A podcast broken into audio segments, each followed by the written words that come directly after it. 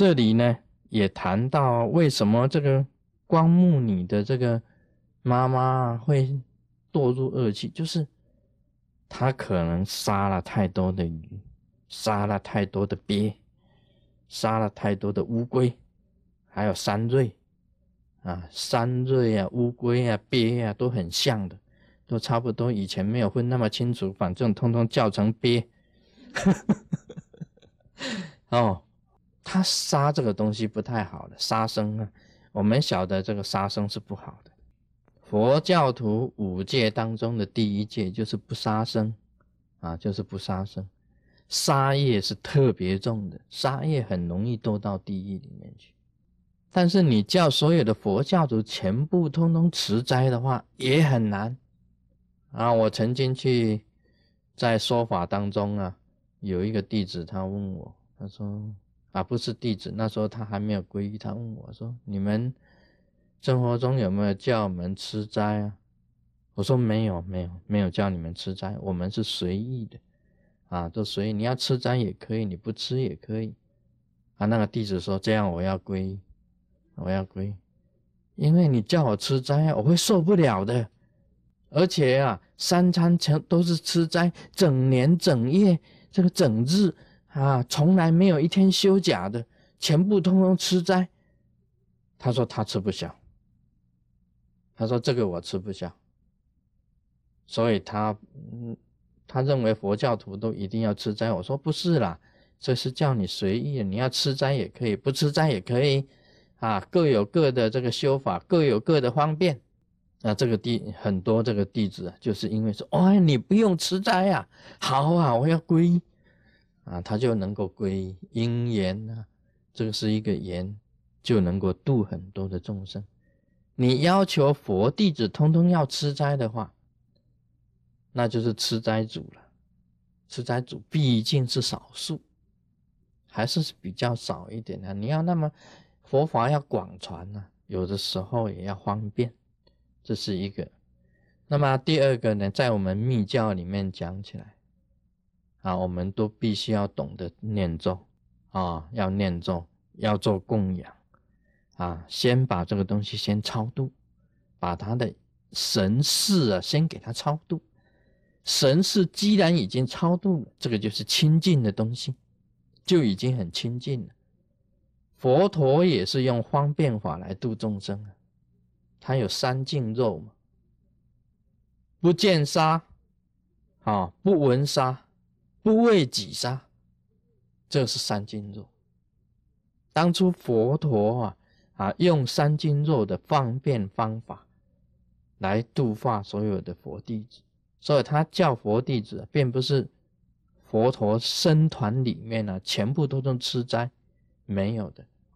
你看佛典里面呢，你就知道了啊，因为我们很简单的从佛教的经典里面可以看出来。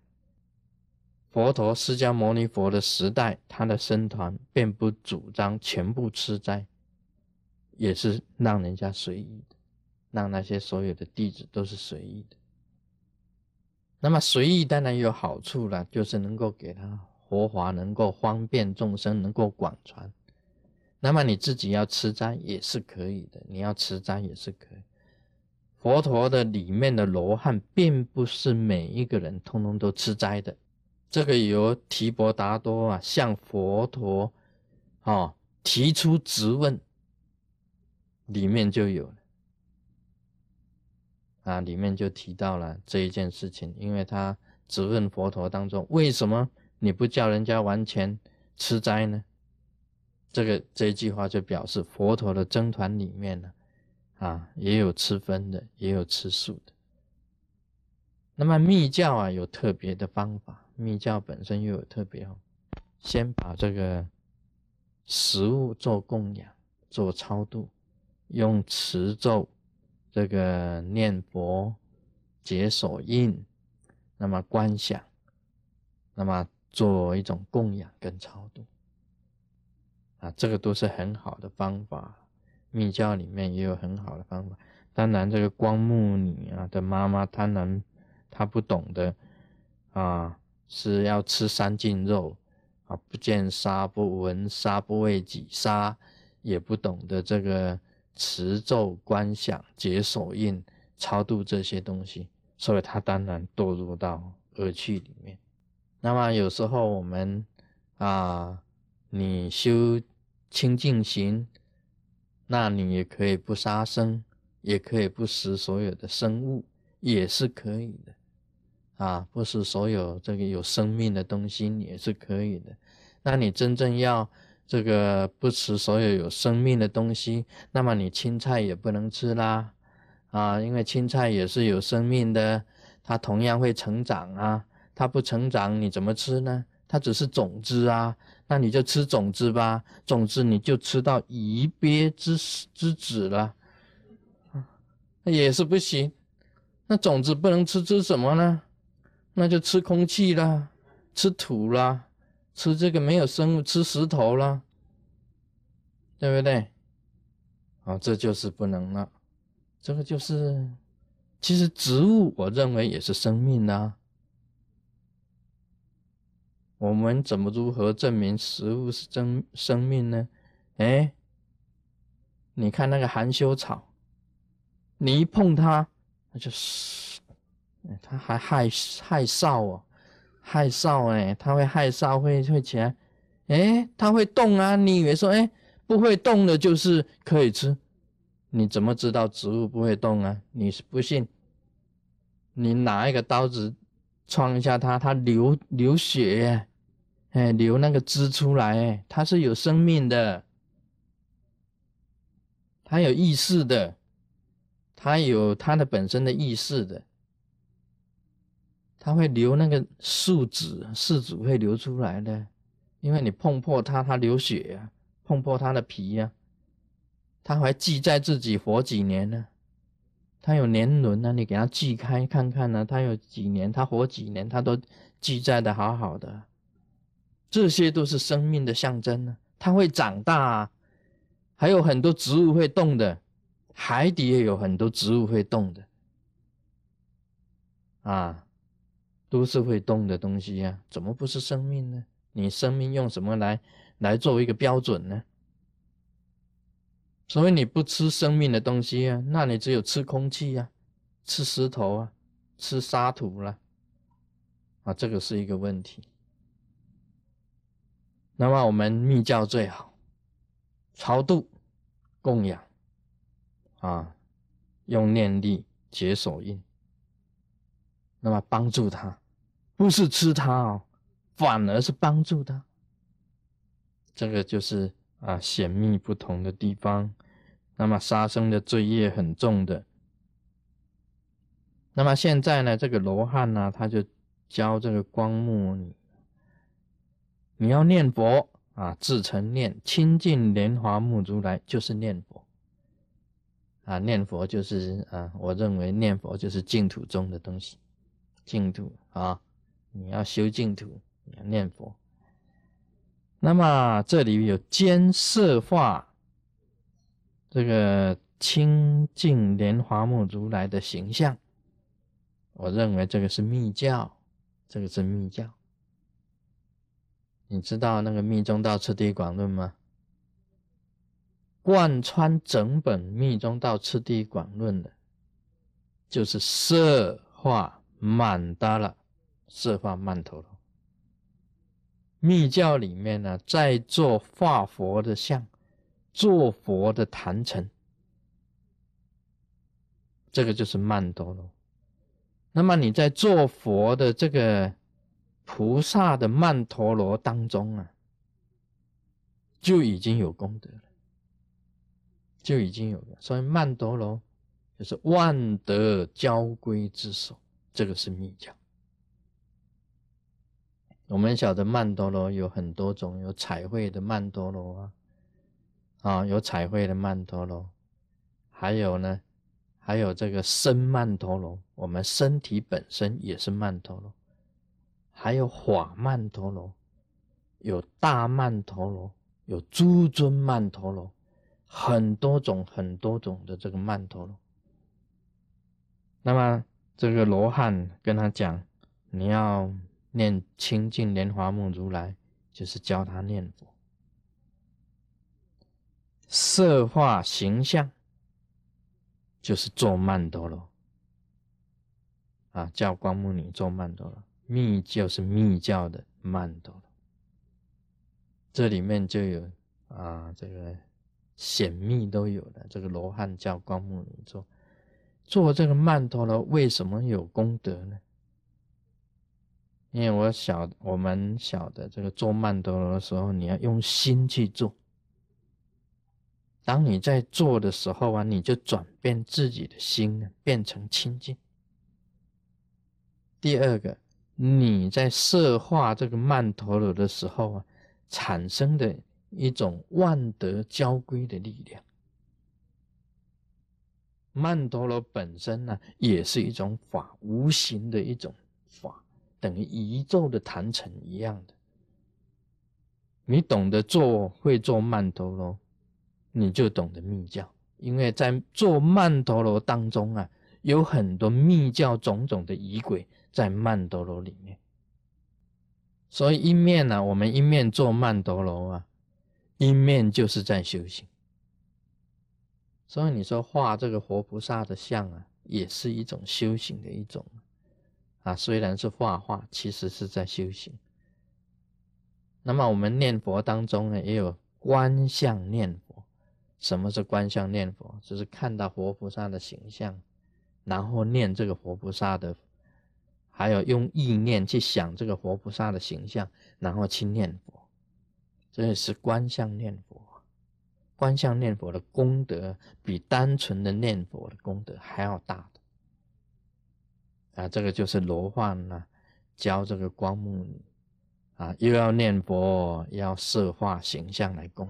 地藏菩萨本愿经，光目闻已，即舍所爱，寻化佛像而供养之，复恭敬心，悲戚瞻礼。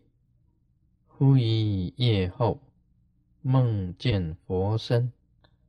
金色晃耀，如西明山，放大光明而告光目：你母不久当生你乳家，才解饥寒，即当言说。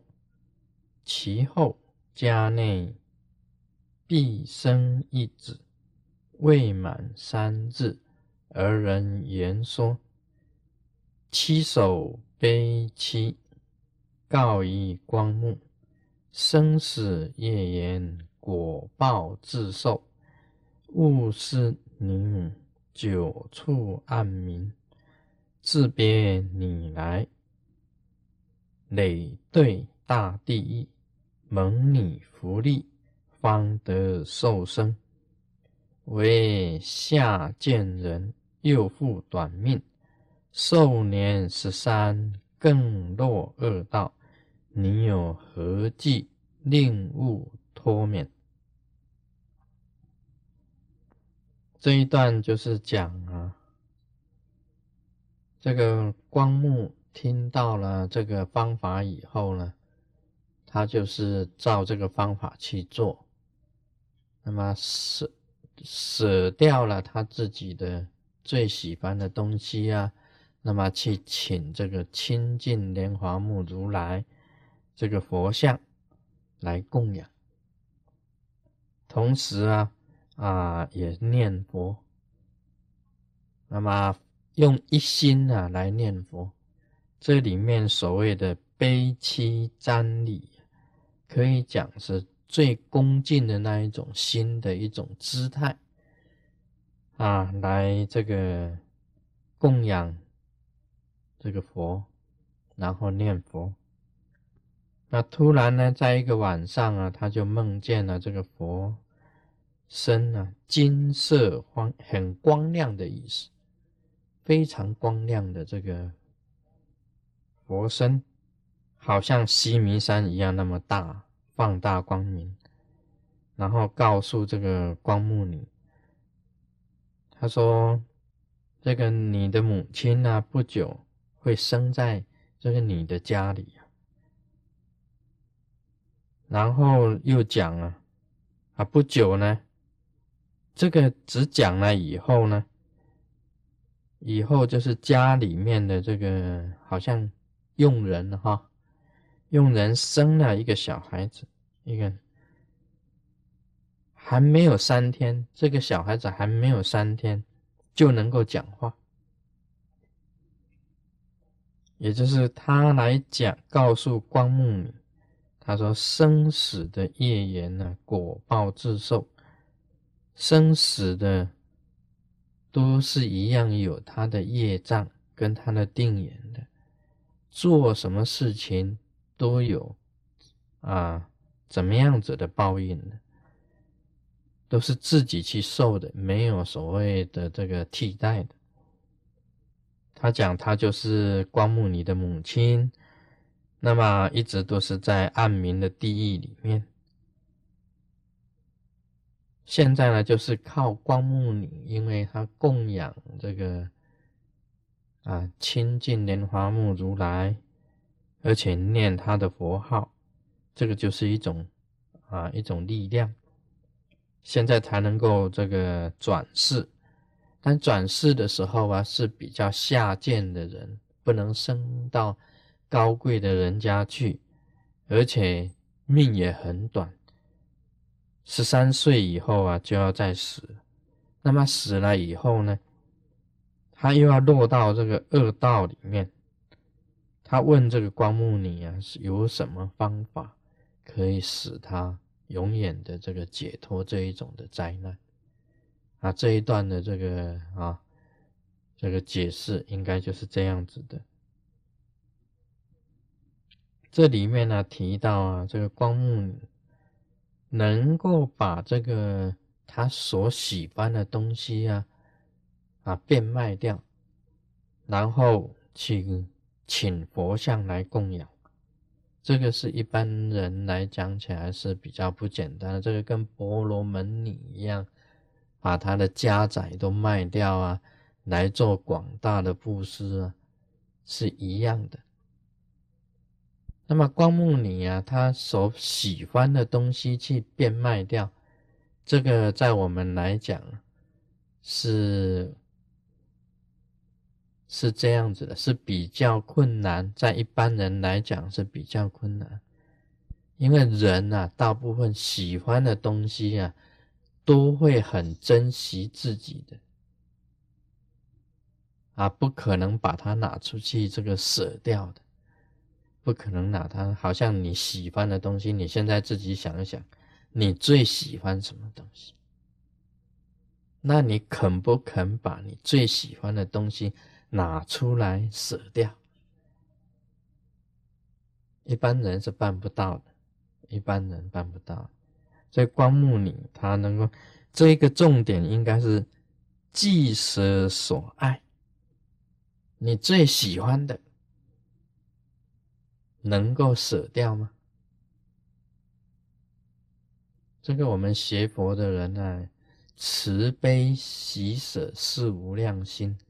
当中的一个舍字是很难办得到的，是很难办得到的。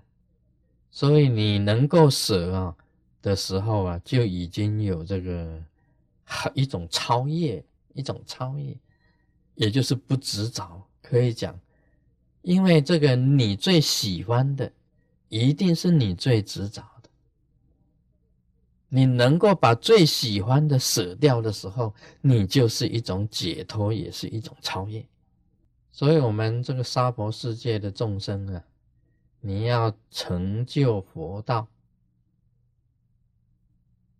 你也要想想，要学会这个舍掉你最喜欢的。你要成就佛道，你也这个能够舍掉你最喜欢的，就已经脱离啊不执着的这个地步。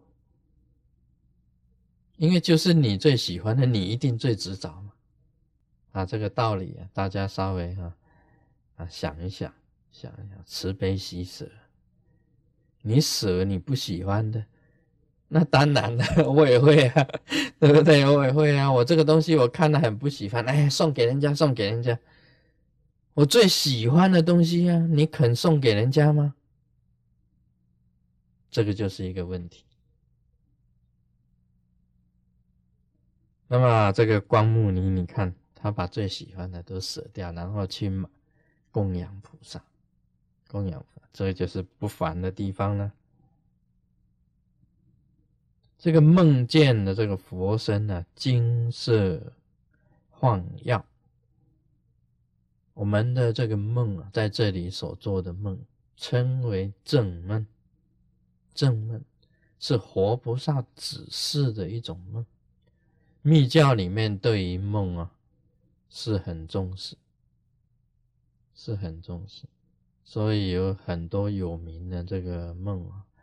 在祖师里面呢，都有些很有名的梦。我们的法当中啊，秘法里面也有启梦法，像吉祥天女启梦法，这个就是求的是正梦，也就是活菩萨给你指示的一种梦，不是乱梦的啊。因为密教里面重视梦啊，很多弟子他就他梦见什么，他都写过来。反正他什么梦，我们看那些梦哦，都很复杂的。啊，突然间碰到这个，又去跟他讲什么话，又突然间碰到那个，一下子又梦见骑脚踏车，一下子又在爬山，一下子又游泳，一下子又是那个梦哦。你不要去给他啊注意，因为那一种是一种乱梦啊，是乱七八糟的梦，一个晚上啊。还有人写信来，他说他这个晚上做了十二个梦，啊，希望师尊给他解一解。我说你一个晚上做十二个梦，我帮你解这个梦，我就完了，一天就完了。这个真正的正梦啊，很清楚的，啊，真正的正梦很清楚的，而且时间呢都是在清晨，啊，清晨非常清晰。你那个梦啊，是很有意义的，很有意义、很特殊的，那个才算是正梦啊，很清晰，让你记得住，而且是清晨啊，将醒未醒那个时候的，啊，跟你指示的非常有意义的，这个契合你心理上所想想望的。所以吉祥天女启梦法，你既然是要求梦，他会给你指示。你用最恭敬的心呢去求他，会给你指示。这个光目尼也是一样，因为他用最恭敬的心去供养啊，亲近莲华梦如来，所以他会得到正梦。好，今天就谈到这里。Om Mani Padme Hum。